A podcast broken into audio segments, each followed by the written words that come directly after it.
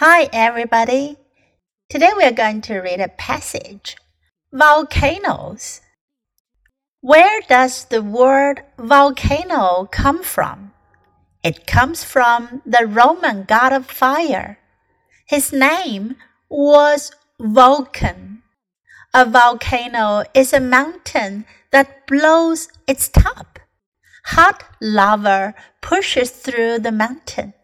Then it flows down the side.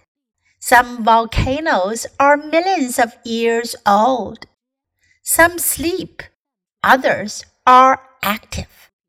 It is hard to tell when a volcano will blow.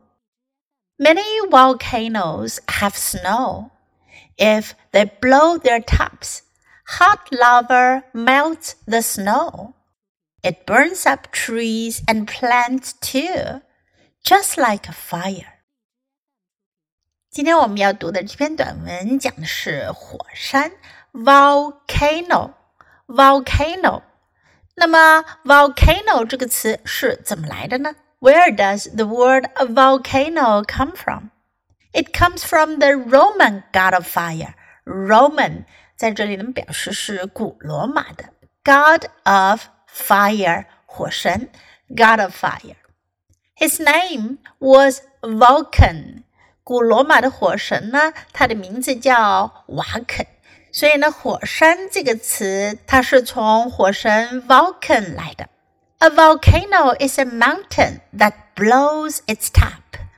火山是一座山顶会爆开的山。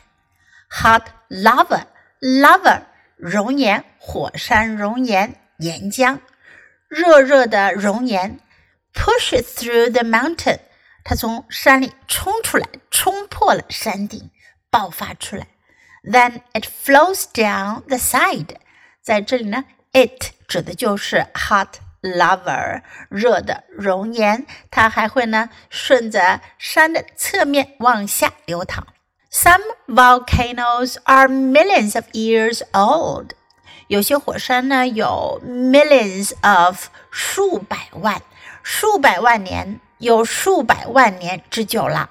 Some sleep，这里呢，some 是指 some volcanoes，有些火山它沉睡，others are active。而其他的火山呢，它是活跃的。那么在沉睡的火山呢，我们叫死火山；而 active volcanoes 呢，是随时都可能爆发的。It is hard to tell，很难说。It is hard to tell，这是一个很有用的句型。It is hard to tell when a volcano will blow，很难说火山何时会爆发。Many volcanoes have snow。 很多火山上呢都有雪。If they blow their tops，如果火山爆发，山顶爆开，hot lava melts the snow。melt 融化，热的熔岩会融化雪。It burns up trees and plants too, just like a fire。那热的熔岩呢，也会把树和植物呢都烧掉，就像火一样。但实际上呢，热的熔岩 它并不是火，它只是温度非常高的熔岩。Okay, now let's read the passage together. Volcanoes. Where does the word volcano come from? It comes from the Roman god of fire. His name was Vulcan. A volcano is a mountain that blows its top. Hot lava pushes through the mountain. Then it flows down the side. some volcanoes are millions of years old. Some sleep. Others are active. It is hard to tell when a volcano will blow. Many volcanoes have snow. If they blow their tops, hot lava melts the snow. It burns up trees and plants too, just like a fire. 今天的小短文你喜欢吗？英文短文是练习英语的绝佳材料，经常朗读背诵小短文，你的英语语感和词汇量都会得到很大的提高哦。关注 U 英语公众号，可以看到短文的内容和译文。Thanks for listening，喜欢的话，别忘了给 Trace 老师点赞。